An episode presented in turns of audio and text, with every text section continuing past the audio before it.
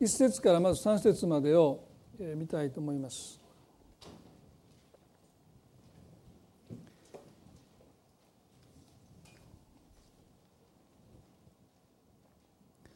詩篇の18の副題から読んでいきたいと思いますね。指揮者のために主のしもべダビデによる主が彼のすべての敵の手特にサウロの手から彼を救い出された日にこの歌の言葉を主に歌った。彼はこう言った「主は我が力私はあなたを慕います」「主が我が岩を我が鳥で我が救い主身を避ける我が岩我が神我が盾我が救いの角我が櫓」褒めたたえられる方この主を呼び求めると私は敵敵から救われる。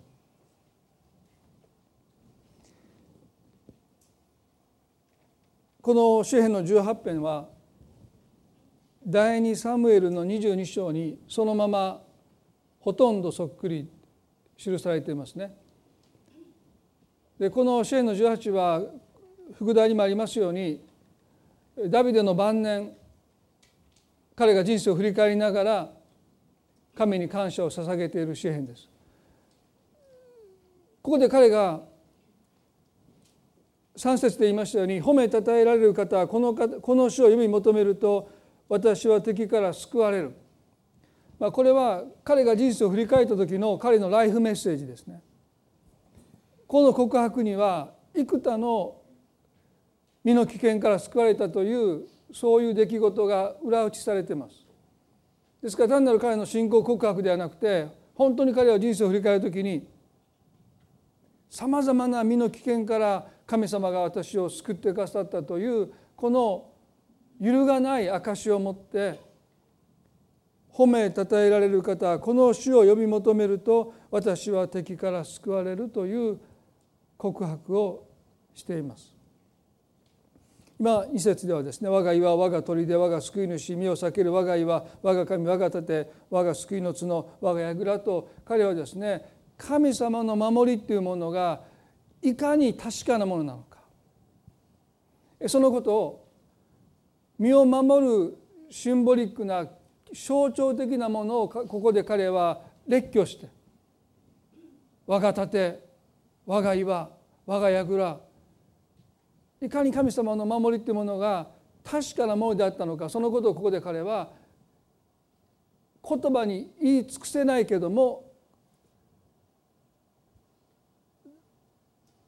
何とか言葉にしようとしてここで語っています。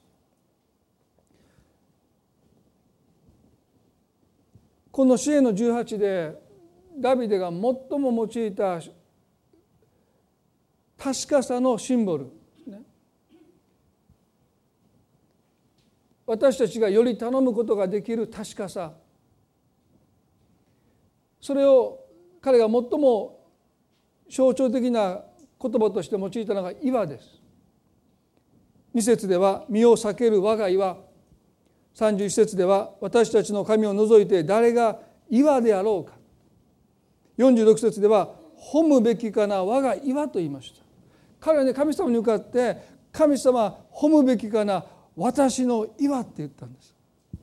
あなたほど信頼できるあなたほどより頼むことのできる確かな方はあなた以外におられるでしょうかと語りました。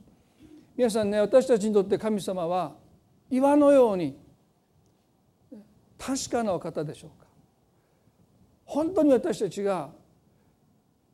全身全霊を持ってより頼むことができるお方でしょうか？ダビデは人生の晩年に人生を振り返りながら「あなたは私の岩です」ずっと私を支えてくださったと感謝の言葉を述べています。この副題で彼のすべての敵の手特にサウルの手から彼を救い出された日にこの歌を歌の言葉を主に歌ったとこの第2サメルの22章の中にもこの箇所が記されていると今お話をしましたけども今日はですね彼が幼少の頃に救われるという経験をしたゴリアテとの出来事をですね少し振り返りたいなと思います。まあまりゴリアテとの戦いをメッセージの中でそんなにした記憶ないんですけどもまあ日常学でよく聞きますよね。えー、それを今日私たちご一緒に振り返りながらいかに神様の守りというものが確かなものだったのか彼は幼少の頃少年の頃そのことを経験しその確信がずっと彼を支えました第一サムエルの17章ですね。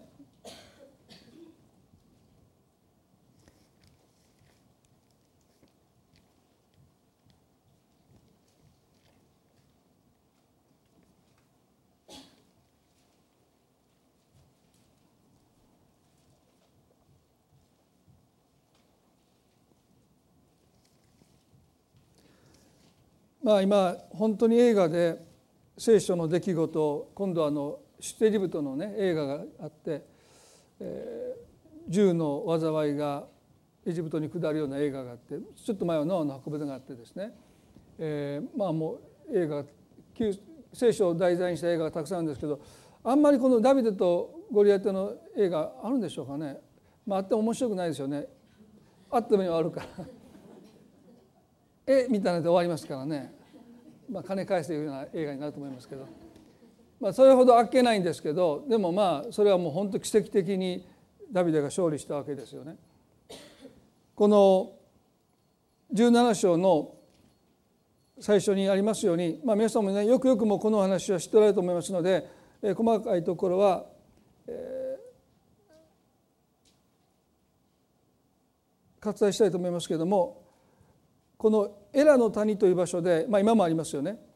イスラエル軍と、まあ、ペリシテ人の軍軍勢はですねまあ睨み合ってたんです。でどうしてかというとほぼ互角です。そして戦いを交えるならば双方に大きな被害が出ることが分かっています。ですからそこまでしても勝敗が決まらないぐらいにその力は拮抗していたわけですよね。ですからなかなかこう戦うわけにいかない多くの死者を出して痛み分けですからね。でそういう緊張状態の中睨み合いがずっと続いている時にですねこのペリシテ人の最強兵士と言われたゴリアテがお前たちの一番強い兵士を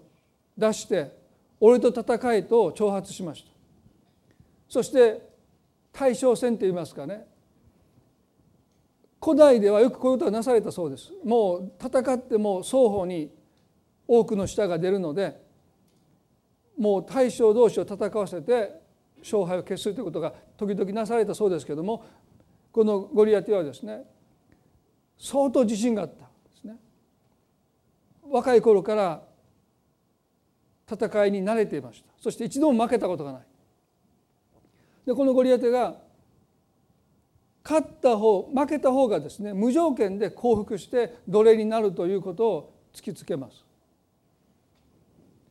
毎朝彼は朝夕にペリイスラエルの陣営にやってきて彼はですね挑戦者を募るわけです。俺と戦う勇気のやつがいないのかと言って彼はですね挑戦者を募るんだけどもイスラエルは沈黙します。意気消沈して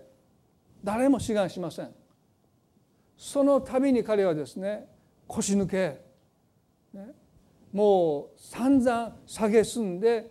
自分の陣に戻っていきます。そういうことが何日も続いていました。サウローでも戦う意欲をそがれてですねみんなも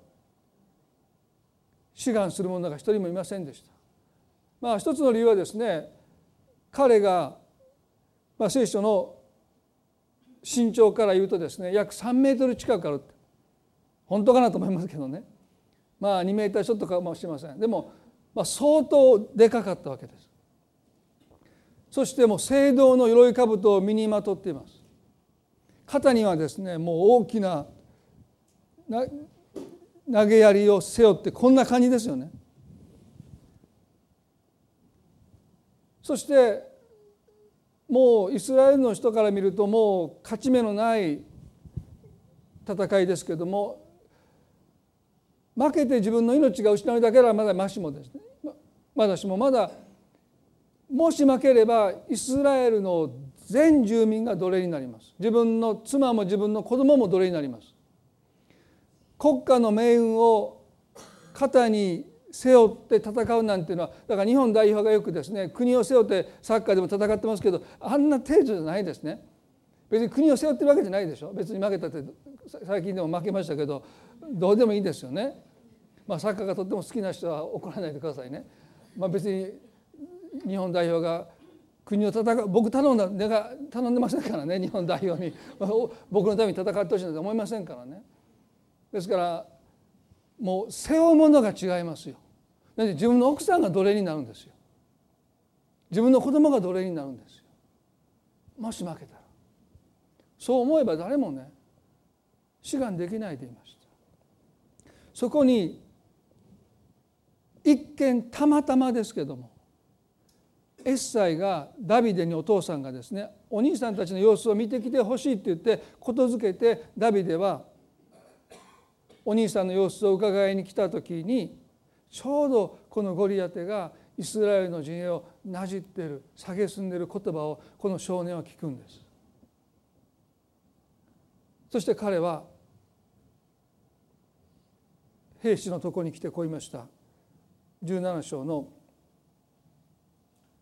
26節でダビデはそばに立っている人たちにこう言った「このペリシテ人を撃ってイスラエルのそしりをすすぐ者にはどうされるのですか？この割礼を受けていないペリシテ人は何者ですか？生ける神の陣をなぶるとは」彼は意気消沈するどころか神様をバカにしてる。神様を嘲笑っていることに対してダビデは劣化のごとく怒ってですね。そして「あいつは誰ですか?」って。もちろんペリシテの人のゴリアテは有名人ですよでもダビデは兵士でありませんだから知らなかったんですね。あいつ誰ですか？って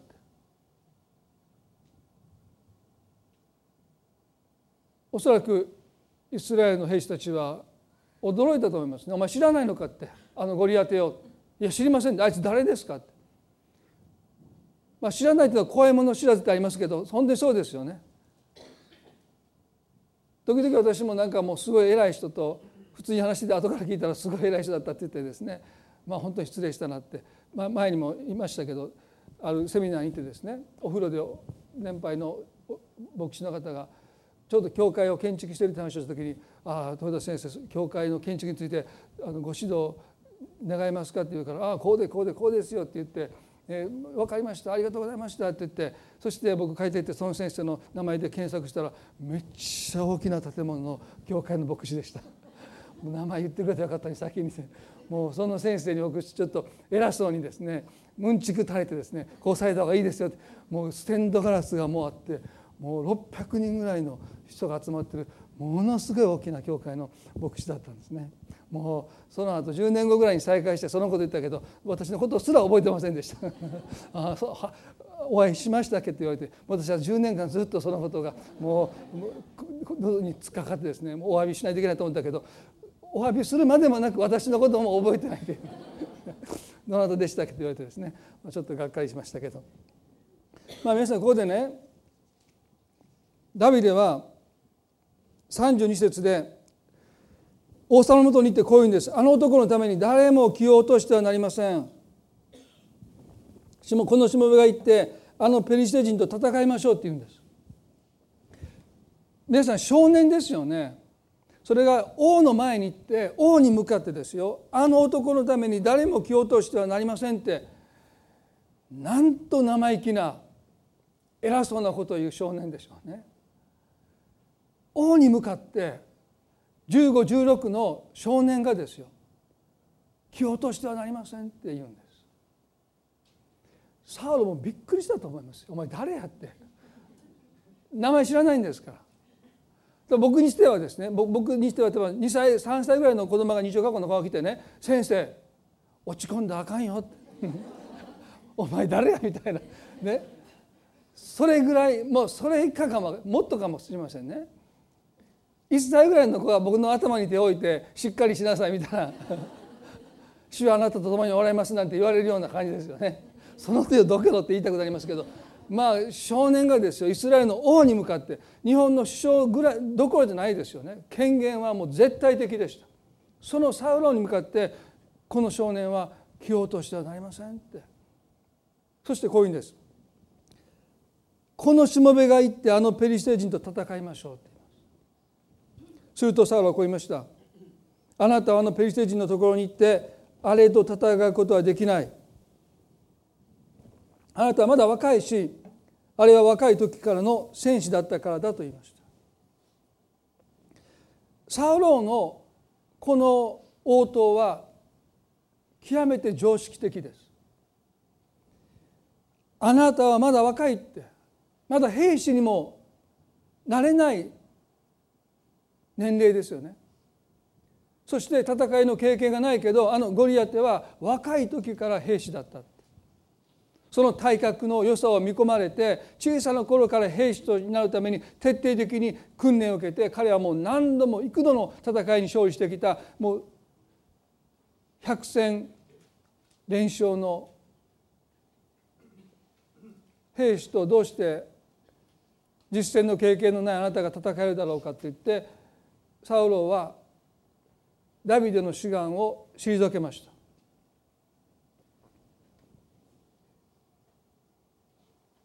皆さん私たちが神様に信頼するときに一つの妨げは経験です。私たちは経験をとっても重んじます。経験が邪魔します。サウロはダビデに戦いの経験がなかったので神様が使わした神の助けであるこの少年を彼は退けようとしました。彼に経験がなかったから若かったからで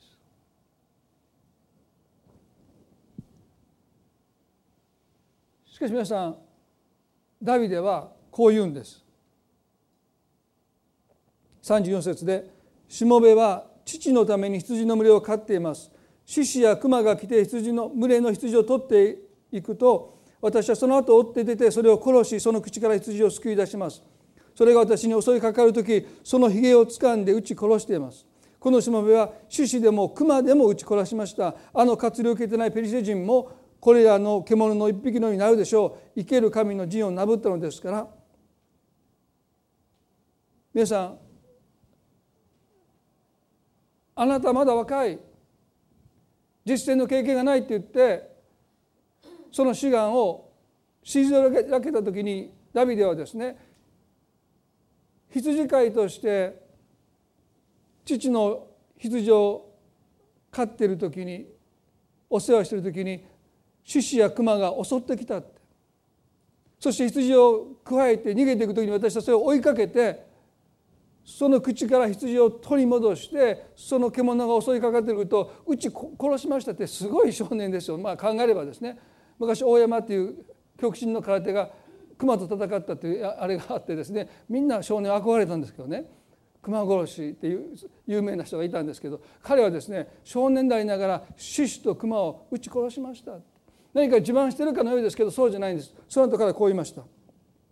獅子や熊の妻から私を救い出してくださった主はあのペリシテ人の手からも私を救い出してくださいますと言いました。皆さんこの言葉をサウルは聞いていて最初こう思ったと思うんですね。次元が違う話です。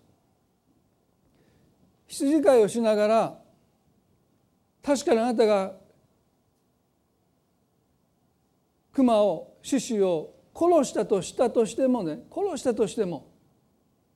あなたがこれから戦う相手はペリシテ人の最強兵士で武器を身に帯びてる。だから訳が違うんだそのような野の獣を殺したのとペリシテ人の最強兵士と戦うことは次元が違うと誰もが思うと思うんですね。私たちだって時々そういう過ちを犯してしまいます。これとこのことはもう別なんですお祈りしていただいたぐらいではもうどうにもならないんですと時々私たちはある問題を特別扱いしてこれだけはもう別次元で別問題ですってまあ牧師としていてね一つの返ってくる一つの回答はこういう回答ですよね。先生のおっしゃることはよくよく分かります。でも私の抱えている問題は別なんです別次元です。お祈りしていただくのは感謝だけどそれではダメなんです。そしたらな何がいいのかよく分かりませんけれども。信仰っていう一つのこの言葉の持つ意味はですねつなげるって意味なんです。でも多くの場合私たちはそれを引き裂いてしまいます。これはもうちょっと違う今までとは違うもうどうにもならないって私たちは何か問題を引き離していってしまう。でもダビデはここでね獅子や熊の妻から私を救い出してくださった主はって言いました。ペリシェ人の手からも私を救い出してくださいますと語るんです。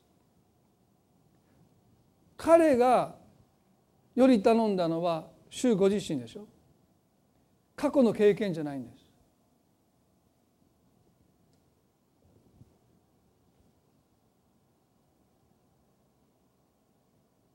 神様は獅子や熊からも私を救い出してくださった。同じ主がペリシテ人からも私を救い出してくださると彼は確信を持ってサウロに訴えます。そのあまりにもダビデが確信を持っているのでサウロはなんとイスラエルの国の命運を名もなき少年に託すんですそれほどこの少年の言葉には説得力がありました皆さんダビデの確信は獅子や熊から救い出してくださった主は同じ主なんだからそれがいかなる身の危険であろうが関係なく私を救ってくださった主はいかなる問題からも私を救ってくださると彼はここで語るんです。獅子や熊であろうがペリシテ人の最強兵士であろうが彼にとってはもはや関係ない問題の大きさは関係ないんです。私を助けてくださった主はいかなる困難からも私を助けてくださるピリオドそれで終わりです。今回だけはちょっと相手が違う。そんなふうにから考えないんです。主は私を助けてくださる。私を救ってくださる。ただそれだけです。皆さん私たちが神様に信頼を置くときにねその問題の大きさなんて全然関係ないんです。主は私を助けてくださるそれだけです。今回はちょっと違うそうじゃないですよ。いや過去の問題はそんな大したことなかったから神様助けてくださった。今回はちょっと違う。私そう思いがちですけどそうじゃないんですね。主は私を助けてくださるそれだけです。ダビデはその信仰を持っていましたね。獅子や熊から私を助けてくださった主はあのペリシテ人からも私を助けてくださいます。皆さんパウルという人が第二コリントの一章の8節から10節に同じようなことを言いました。第二コリントの一章の8節から10節で兄弟たちを私たちがアジアであった苦しみについてぜひ知っておいてください。私たちは非常に厳しい耐えられないほどの圧迫を受けついに命さえ危くなり本当に自分の心の中で死を覚悟しましたまあ私たちこんな経験あんまりしないと思いますけれどもまあでもある方はですね余命宣告を受けた時にこのような死を覚悟するという経験をなさいますね。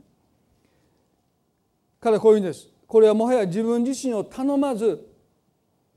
死者をよみがえらせてくださる神により頼もうとなるためでしたって。これはもはや自分自身を頼まず死者をよみがえらせてくださる神により頼むものとなるためでしたと書いてます。皆さん一つの試練の目的は私たちが自分自身により頼むことをやめて死者さえよみがえらせてくださる神により頼むものに私たちがなることです。そして彼はこういうんですね。ところが神はこれほどの大きな死の危険から私たちを救い出してくださいました。また将来も救い出してくださいます。なおも救い出してくださるという望みを私たちはこの神に置いているのですと語りました。とっても大切な言葉です。あの死の危険から救い出してくださったというこのパウロの過去の救いの体験。これが将来の救いの体験の保証でした。一度私を助けてくださった主は死ぬまで私を助けてくださると彼は言うんです。ですから皆さんが人生の中で一度でもいい。神様が祈りを聞いてくださって皆さんを困難から助けてくださったとするならばその一度でもう十分です。死ぬまで神はあなたを助けてくださる。その保証が一回の経験で十分なんです。それが私たちの望みの根拠です。今回はどうかなじゃないんです。皆さんが人生を振り返って一度でも神様が困難な中から皆さんを助けてくださった経験が一度あればもうそれで十分です。パウロ言いました。将来もなおも助けてくださるという望みをこの神に置いているのです。この神とはいつまでも変わらない。昨日も今日もいつまでも同じ。神様が私を死ぬ瞬間までこのこの世にやって生きる限り神は私を助け続けてくださるとパウロは語ります。皆さん私たちの望みはそのような望みでしょうか？今回は果たしてどうかな？もしそんなふうにあなたが思われる時があるならばどうぞ皆さん神は昨日も今日もいつまでも同じ方です。あなたの過去においてあなたを一度でも助けてくださったならばそれがあなたの保証です。神はこれからもなおもとパウロはここで強調するんです。どんな試練にこれからどれだけ会おうとも私を助け出してくださった主は私をなおも助けてくださるという確信です皆さんサウロはこのダビデの信仰に心動かされて言いました。17の37でね「行きなさい。主があなたと共におられるように」って。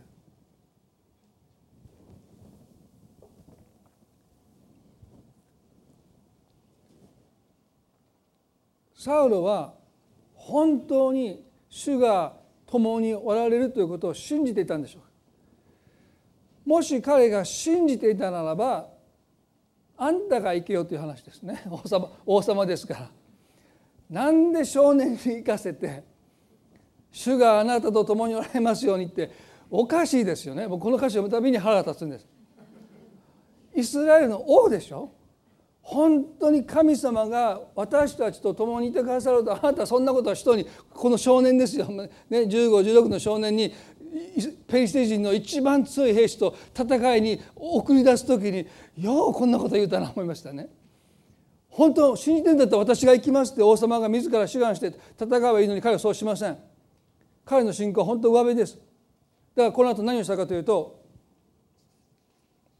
38でサウロはダビデに自分の鎧兜を着せたと書いてます。主があなたと共におられますようにと言ったその瞬間ですね。彼は自分がより頼んでいた自分が信頼していた聖堂の鎧兜をダビデに着せるんです。時々私たちはこういうことをしてしまうんじゃないかなと思うんです。主が私と共にいてくださると言いながらちゃっかり鎧兜をもうがんもうそれにもうより頼んでですね。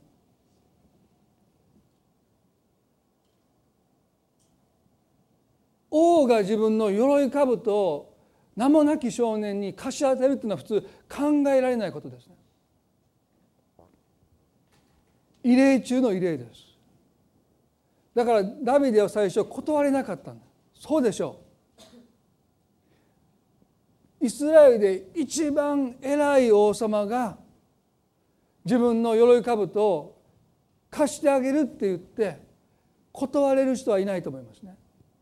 ダビデも断れなかったんでその鎧兜を着せられます。そして彼はそれを着て歩こうと思うんだけども歩けないんです。重たくて。だから彼はこういうんです。39でこんなものをつけてはこの日本語訳がこんなものっていうどこまでこの意味がね言語でどういう意味で書いてるのかちょっとちゃんと調べてませんけど王様がご好意で自分の要は聖堂の鎧兜を着せてくれたのに彼はこんなものって。その価値を彼は全く考えない。こんなものを着ては歩くこともできません。慣れていないからですと言いました。皆さんねおそらくほとんどの人は王様から聖堂の鎧兜を貸してもらうならばノーと言えないでそれを着て戦いに行ったと思います。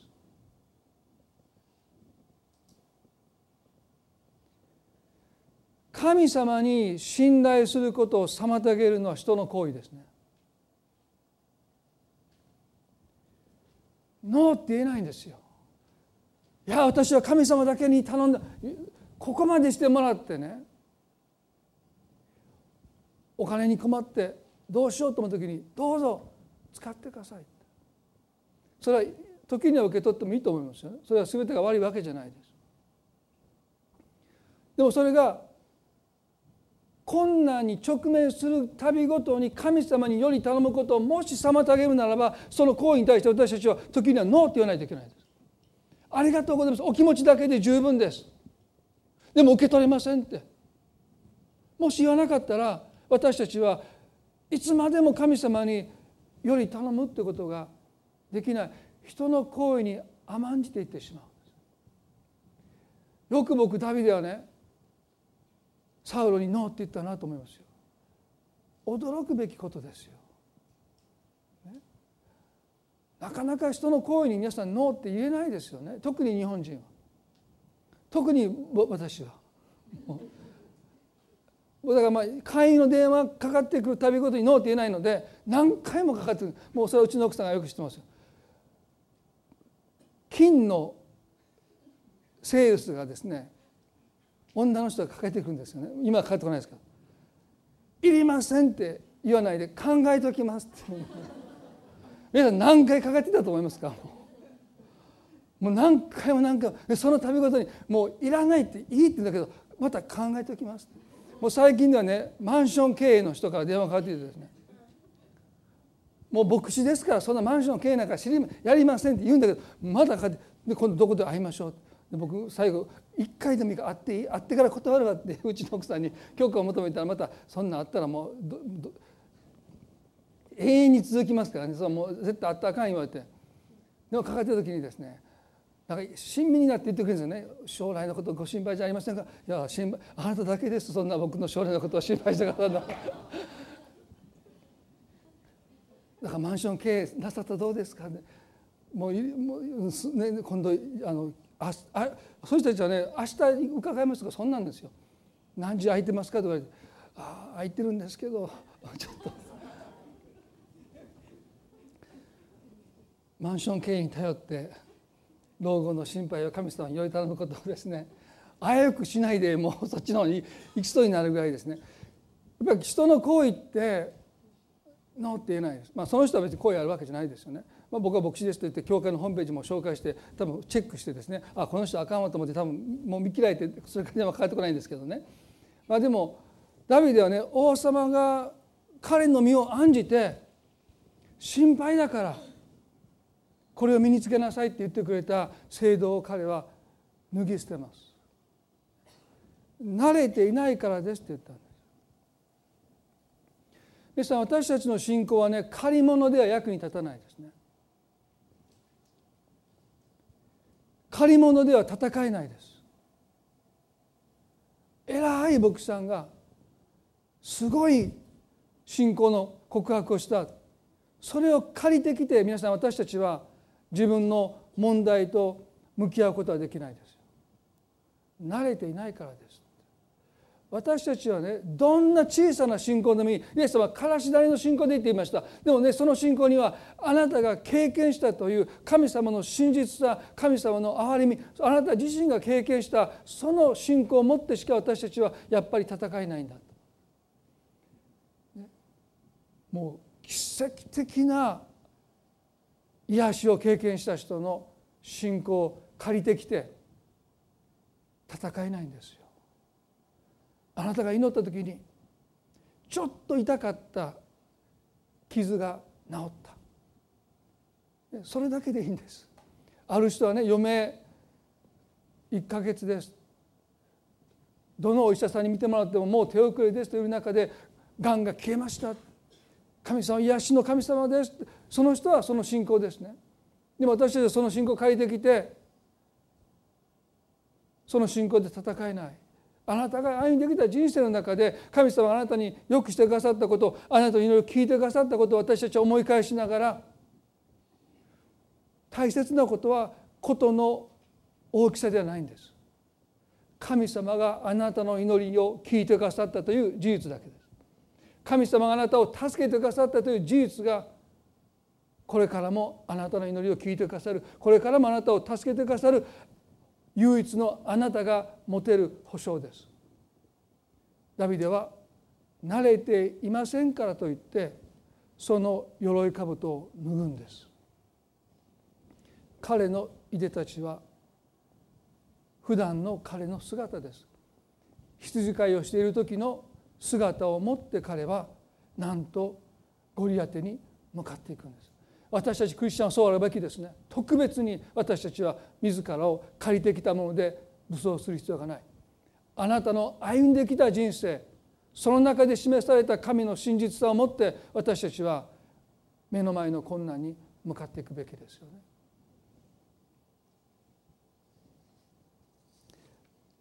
17の40でダビデは自分の杖を手に取り川から5つの滑らかな石を選んできてそれを羊飼いの使う袋透石袋に入れ石投げを手にしてあのペリシテ人に近づいたと書いてます。普段着です。羊飼いの姿をして杖を持ってそして透石器を持って川で滑らかな石を5つ拾って袋に入れて彼はゴリアテに向かっていきます。それとは対極的ですね。17の41ではそのペリシテ人もというのはゴリアテですね盾持ちを先に立てダビデの方にじりじりと進んできたと書いてます。ゴリアテは聖堂の鎧兜で全身を覆ってるだけでは安心しないのでなんと盾持ちを自分の前に歩かせてるんです。なんていう男でしょうね。人を盾にしてその後ろに彼がいるんですよ。で彼が今まで負けなかったのはこういう一つのですね狡猾さというか人を自分の盾にして盾にさせられている盾持ちの気持ちになって私時々もうかわいそうになってですねなんでゴリアテの盾持ちさせられてるのか彼ら分からないままごっつい盾を持って最初に戦われる襲いかかるのが彼らですからねでその後ろにゴリアテいるんですよ。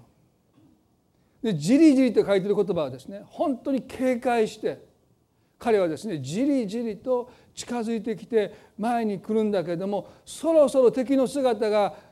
見えてもおかしくないのに辺りを見渡しても敵の姿がないんです。で彼がこう書いてますよ。辺りを見渡してダビデに目を留めた時にすなわち見下ろしてダビデの姿が目に入った時に彼を蔑んだって緊張の糸が切れて笑い出したんです。どんな相手が自分に立ち向かってくるのか。彼が負けなかったのは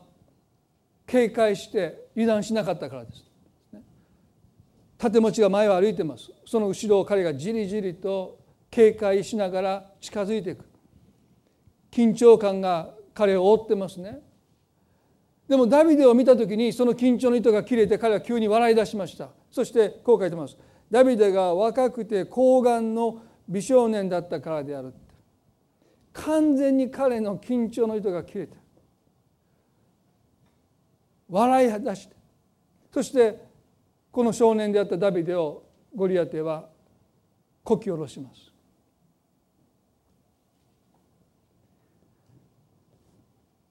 皆さんこの次がとっても大切ですね。17の43でペリシテ人はダビデに言った「俺は犬なのか」この箇所もゴリアテの戦いで一番好きな箇所ですね。俺は犬なのかこのちょっと前までゴリアテはダビデを散々こき下ろしましたバカにしました。蔑みました。女の子みたいだなみたいなことを言ったかもしれませんね。でもその次の瞬間彼は自分が犬のように扱われているように屈辱感に怒り来るんです。どうしてか。ダビデの手の中に剣ではなくて杖が握られていたから。その杖を見て俺は犬なのかと言いました。今まで誰一人として杖を持ってゴリアテに向かってきた人はいないんですよ。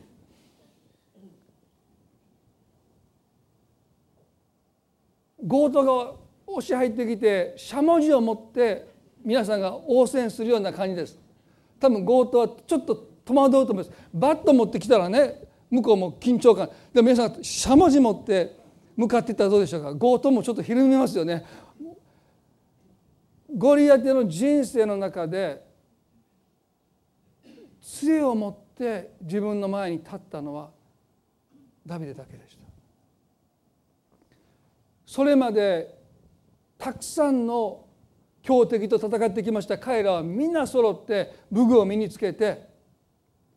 威嚇するような武器を持って彼の前に立ちはだかって戦い挑んできてそういう男たちを一人残らず倒してきたことがこの男の尊大な態度の根拠ですね。なのに今彼は屈辱感に打ちのめされてるんです。俺は犬なのか皆さんね聖書の中に第一コリントの1の28でこう書いてますね。第一コリントの1の28でまたこの世の取るに足りないものや見下されているものを神は選ばれました。すなわちあるものをないものにするため無に等しいものを選ばれたのです。皆さんここに神様の原則がありますよね。神様はゴリアテをへり下らせるためにより強いものを選んだんじゃなくてまさに亡きに等しいもの。取るに足りないものを選ばれました。ダビデは名もなき少年です。羊飼いであり兵士でありませんでした。でもこの名もなき少年羊飼いを用いてペリシテ人最強のゴリアテをして俺は犬なのかと言わしめたのはまさにこの聖書の言葉の実現です。神は取るに足りないものを用いてあるものをないものにされるんだ皆さんね私たちが自分の足りなさを嘆くときにこの聖書の言葉をもう一度思い出すべきですよね。私たちの足りなさは問題じゃないんですね。辞退する理由でもないんですね。私たちの足りなさこそが選ばれた理由なんです。だからどうして私なんかというならばそういうあなただからこそ選ばれたんですね。で私はねこのことを自分の人生の中で本当に理解していくときに多くの解放を経験しました。牧師になった時最初はですね足りなさばっかりが、まあ、今でもそうですけど、まあ、もっと足りなさが目立ってですねあこれもできてないこれもできないあれもできない私よりもっとできる人がいっぱいいるのに、まあ、いろんな意味でですね自分の足りなさにこだわっていましたね。でも聖書は取るに足りないものを選ばれたんだというんですからあそっかと思いましたダビデは自分の足りなさを全然恥じていないんです神の選びっていうものを彼はおそらく少年でありながらよく分かっていたと思いますこのゴリアテを最も屈辱で打ちのめすのは最も取るに足りないものを神が用いるんだろうとこれは多分どこかで分かってたと思うんですね。そしてまさにその通りでした。彼の手に持った杖それはね別にダビデがゴリアテをバカにしようと思って持ってるわけじゃない。それは彼の普段持ってる杖です。等身大のありのままのダビデがそこに立ってるだけでゴリアテは屈辱感に打ちのめされていく。皆さんだから私たちは流行りの歌ではありませんけどね。等身大でいいと思います。神様はその等身大のあなたを用いて困難な問題をへり下らせていくお方です。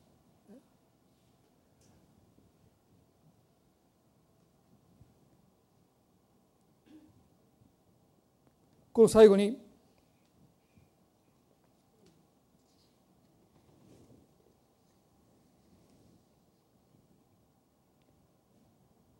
ペリシテ人はダビデに言いました。44節で「さあ来い。お前の肉を空の鳥や野の獣にくれてやる」と言いました。お前は剣とダビデは言いました。お前は剣と槍と投げ槍を持って私に向かってくるが私はお前がなぶったイスラエルの先人の神万軍の主の皆によってお前に立ち向かうのだと言いまし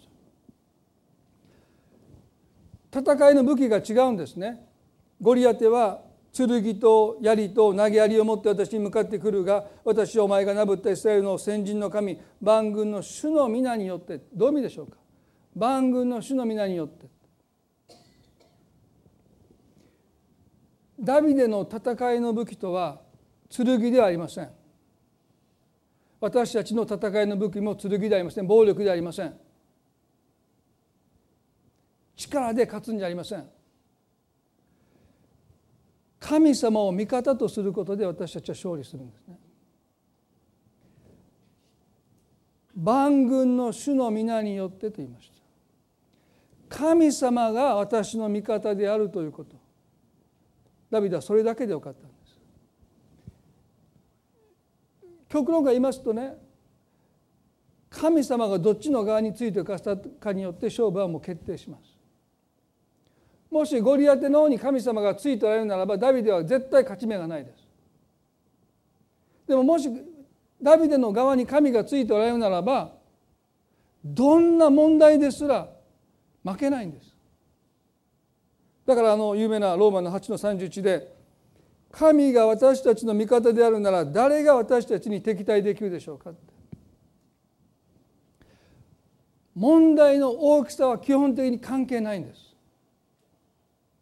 問題の深刻さも基本的に関係ない。一番大切なことは神様がどっち側についてるか。問題の側に神様がついておられたら皆さん私たちは勝てないですね。でも私たちの側に神様が味方でいてくださるならば誰が敵対できるでしょうか？皆さんねどうぞあなたが困難に立ち向かう時に問題の深刻さを大きく取り上げないでください。神様が私の側に味方としてついていてくださるならば誰がこの方に敵対できるでしょうか。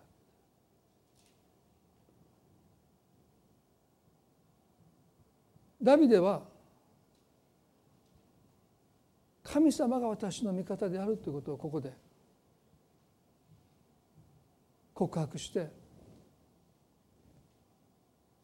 戦いに向かいます。そしてね49でダビデは袋の中に手を差し入れ石を一つ取り石投げでそれを放ちペリシテ人の額を撃った。石は額に食い込み彼はうつ伏せに倒れた。こうしてダビデは石投げと一つの石でペリシテ人に勝った。ダビデの手には一握一一振りの剣もなかったがこのペリシテ人を撃ち殺してしまったと書いてます。皆さん最後にね一言お話を最後にしたいと思いますね。彼は川で滑らかな石を5つ拾ったんです。そしてそれを袋に入れました。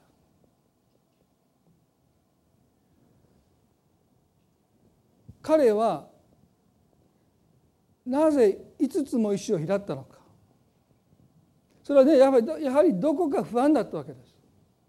一つでは不安でした。だから彼も念のために5つ石を拾ってる。もし当たらなかったら。本当に神様を信頼してたら一つの石でいいではないかと私たちは彼に言えないですね。こんな勇気ある少年に。5つでもすごいですよ。もう私だったら1,000個ぐらい持ってないとですね。5つでももうあっぱれですね。でもねやっぱり私たちは神様を信頼していてもどこか不安なんです。念のためにって言って彼はダビデですら5つ石を拾って袋に入れてる。でもねその心配無用でしたね。最初の一頭でその石がここしかないというところに飛んでいってその額聖堂の鎧で覆われていない唯一隙間があったその隙間の中にその石が命中します。そしてその額に食い込んでこの3メートル近くある全身を聖堂の鎧で覆われたゴリアテが前のめりにですよ。倒れていくその光景を皆さん私たちね想像しないといけないです。絶対に倒れることのないはずのこの男がですよ前にゆっくり倒れていきます。イスラエルの軍もペリシテ人たちも何が起こったのかおそらく最初分からなかったのです。あの男が前にくり倒れていきました。聖書はここで強調するんです。こうしてダビデは石投げと一つの石でこのペリシテ人に勝った。一つの石で。よく一石を投じるということがありますね。一つの石が水に投げられると波紋が広がっていくという表現で使いますけれども皆さん私たちクリスチャンも一つの石の威力を理解しないといけない。ダビデの腕が良かったのでその石がそのこめかみじゃなくてその額に当たっておそらくこの時はまだ死んではいないと思いますけれどももう失神して前のめりにゴリアテを倒したわけじゃないと思いますね。もしそうであれば彼は自分の腕の良さを誇ったと思いますね。ここで何を聖書は私たちに教えるのか。神様の守りは私たちが石を投げることを通して私たちにもたらされます。すなわちね私たちの神の守りっていうのはね防御じゃないんです。攻撃なんです。この石を投げた瞬間その石が彼の石投げから離れた瞬間神が介になさるんです。もちろん彼はある程度腕が良かったと思いますよでもねそこに明らかに神の介入があってその石がここしかないという場所にピンポイントで当たったのはやっぱり神の介入ですね。あの小さな石が信仰から放たれる時に神の一撃となってこのゴリアテを倒したんです。皆さん私たちの持てるものはそんなに多くないですね彼は川で石を拾いましたもしかしたら私たちの短い祈りかもわからないですでもね信仰によってその祈りが祈りがあなたから放たれる時にそこに神の介入があって神の一撃となって今までどうすることもできなかった問題に神様が一撃を食わしてくださるということです。皆さんこれがダビデの神の守りを信じる彼の行いですね。神様を守ってください助けてください守ってくださいという受け身じゃないんです。彼はあの詩篇の18の2節で言いました「主は我が岩我が鳥で我が救い主身を避ける我が岩我が神我が盾我が救いの角我が櫓だ」と彼は神様が私を守ってくださるという確信を持って彼は問題に一石を投じてきました。その時神様が介入してくださって考えられない場所にその小さな石がいや小さかったからこそその隙間を縫ってその額にめり込んでいくんです。大きな石を彼が投げていたらおそらく痛くもかゆくもなかった。でもそれが小さくてその隙間に入っていくぐらいの小さな石でした。でもその小さなそんな小さな石でゴリアテを倒せるなんて誰も思わなかった。でもそれが小さかったから倒せたんですね。皆さん私たちは神様があなたに委ねてくださっているものが取るに足りないと言ってどうぞ蔑まないで。いやそれが小さいからこそゴリアテの額に命中して彼を倒していったように。神のなさることは私たちの常識を超えて取るに足りないもの。私のこんな取るに足りない祈りなんていやだからこそ神はそれを用いるんです。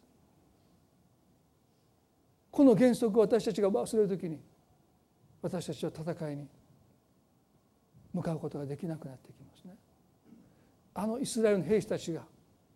意気消沈したように自分たちの足りなさを弱さを嘆いて戦えないでいる。でもこの少年だけは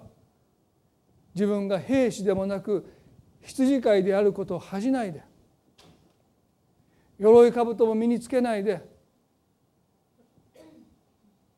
いつものいでたちで手に杖を持って石嘆きを持ってあたかも普段羊を飼っている時に獅子や熊に向かっていくごとくにペリシテ人の最強兵士ゴリアテに彼は向かっていきました。そして最初に投げた一投でゴリアテは倒されます。彼の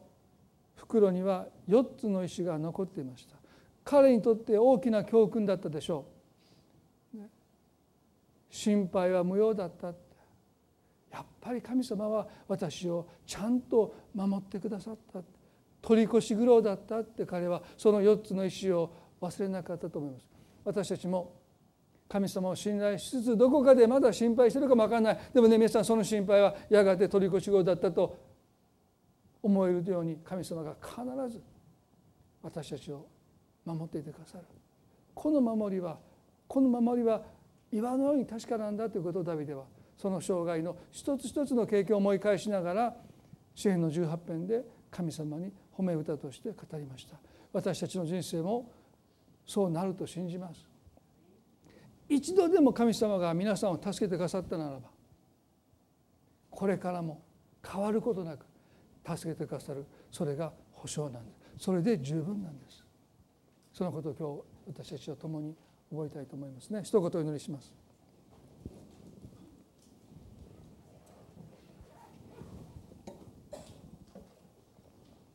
恵み深い天の地なる神様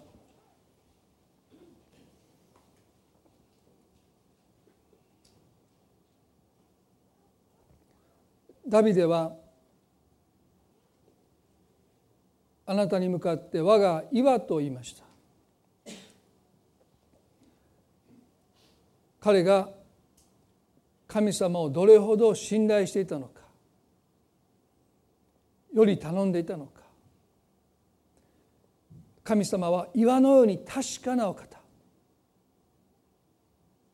私たちにとって神様は岩のように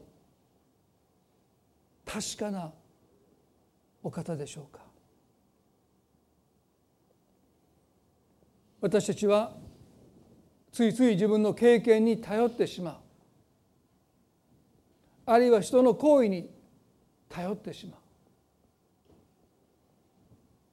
なかなか神様により頼むことをしない私たちですがどうかこの少年ダビデが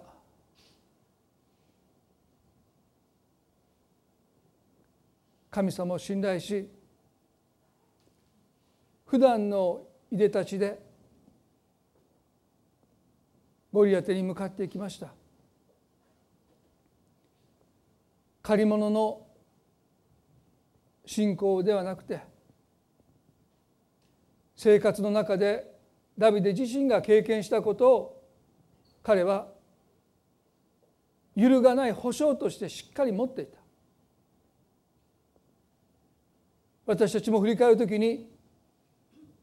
神様は真実なお方です。私たちの祈りを聞いてくださるお方助けてくださるお方必要を満たしてくださるお方その額がどれほど多いか少ないかは基本的には関係ありません。これから私たちがどんな深刻な問題を抱えるのかその問題の深刻さも問題ではない。問題は神が私の味方をしてくださるのかどうか。そして聖書は言います。神が私たちの味方であることは永遠に変わることがない。誰が敵対できるでしょうかと。誰があなたの前に立ち応すことができるでしょうかと。ダビデの前に立ち尽くしたゴリアテは前のめりで倒れてきました。何という光景でしょうか。この少年の前にあのゴリアテは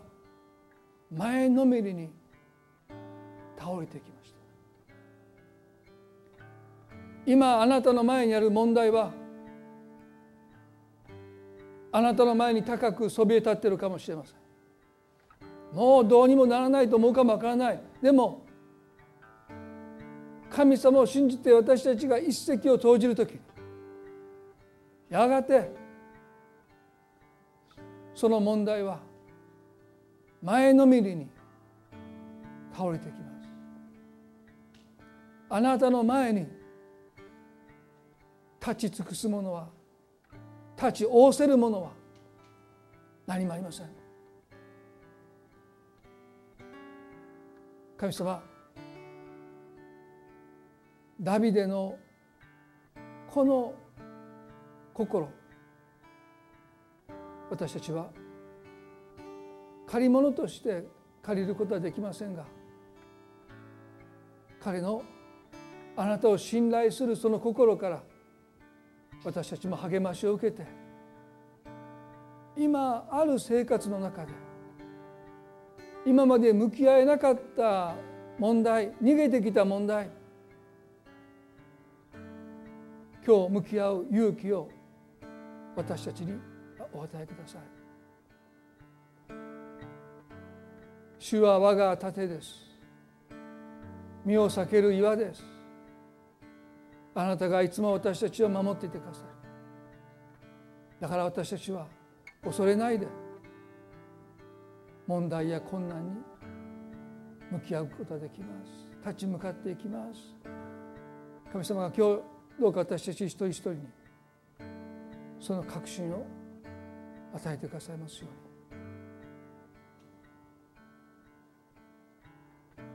神様どうぞこの一週間の悩みを覚えてくださって御言葉が何も私たちを励まし強めてくださいますように。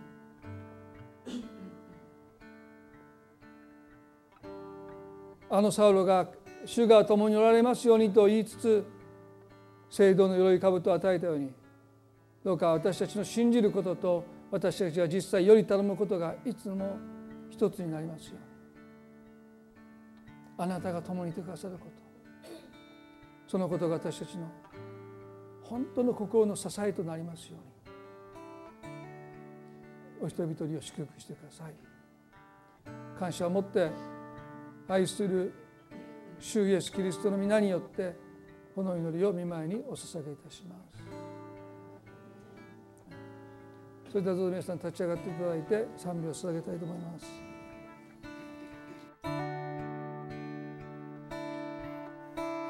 谷川のれを慕う鹿のように主よあがた魂はあなた。を慕う谷川の流れを。谷川の流れを。鹿のように主よ我が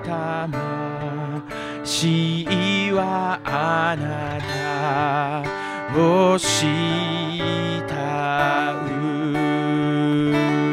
う。あなたこそ我が盾。あなたこそ我が力あなたこそ我が望み我は主を仰ぐ谷川の谷川のれを慕う鹿のように。主よ我が魂あなたを慕う。あなたこそ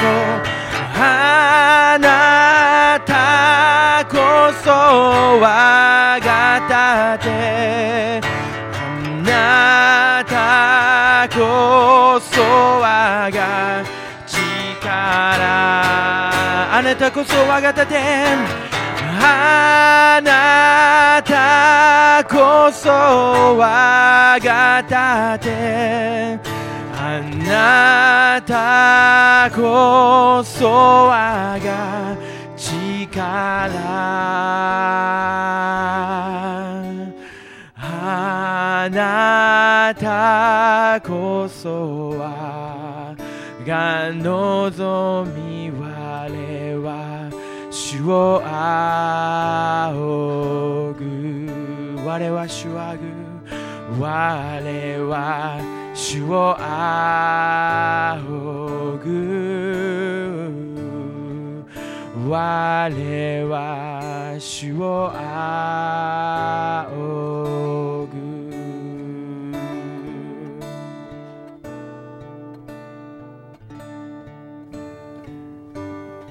皆さん今あなたが直面しているいかなる状況であっても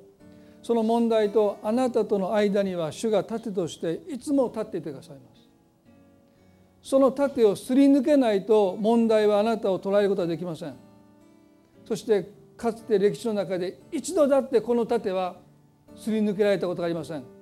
いつも神を信じる者をこの盾は守ってきました。どうぞ問題があなたを恐れさせる時にそのあなたと問題との間に主が盾としてちゃんと立っててくださる。あのゴリアテの前にいやいや立たされた盾持ちではなくてね主は喜んであなたの前に盾として立っててくださる。どうぞ。安心して。主に信頼して。歩んでいきたい。そこに主を認めて。ああこの前に主がいてくださるんだから大丈夫だって、ね、ちょっと弱い子が強い子に守られた時に後ろからちょっかいかけるでしょ「うえアホかお前」みたいなこんなこと言って。それはどうして言えるかというと自分の目の前に強い人がいるその後ろに隠れてるからです。私たちクリスチャンはちょっとそういうとこあると思うんですね。神様は盾ですからね。おい問題大したことないな。自分一人やったら怖いけど。神様は盾ですからね。もうどうでもそんな大丈夫大丈夫ってそういうことだと思うんですね。あなたが問題と向き合って戦うんじゃない。主がいつもそこに盾としてあなたを守っていてくださることをいつも覚えて勇気を失わないで歩んでいきたいですね。それでは今朝これで礼拝を終わりたいと思います。共に互いに挨拶を持って終わっていきたいと思います。またしばらくこの場所をね祈りの部屋にしていきたいと思いますのでどうぞ交わり静まりたい方はどうぞ静まって祈りの時を持ちたいと思います。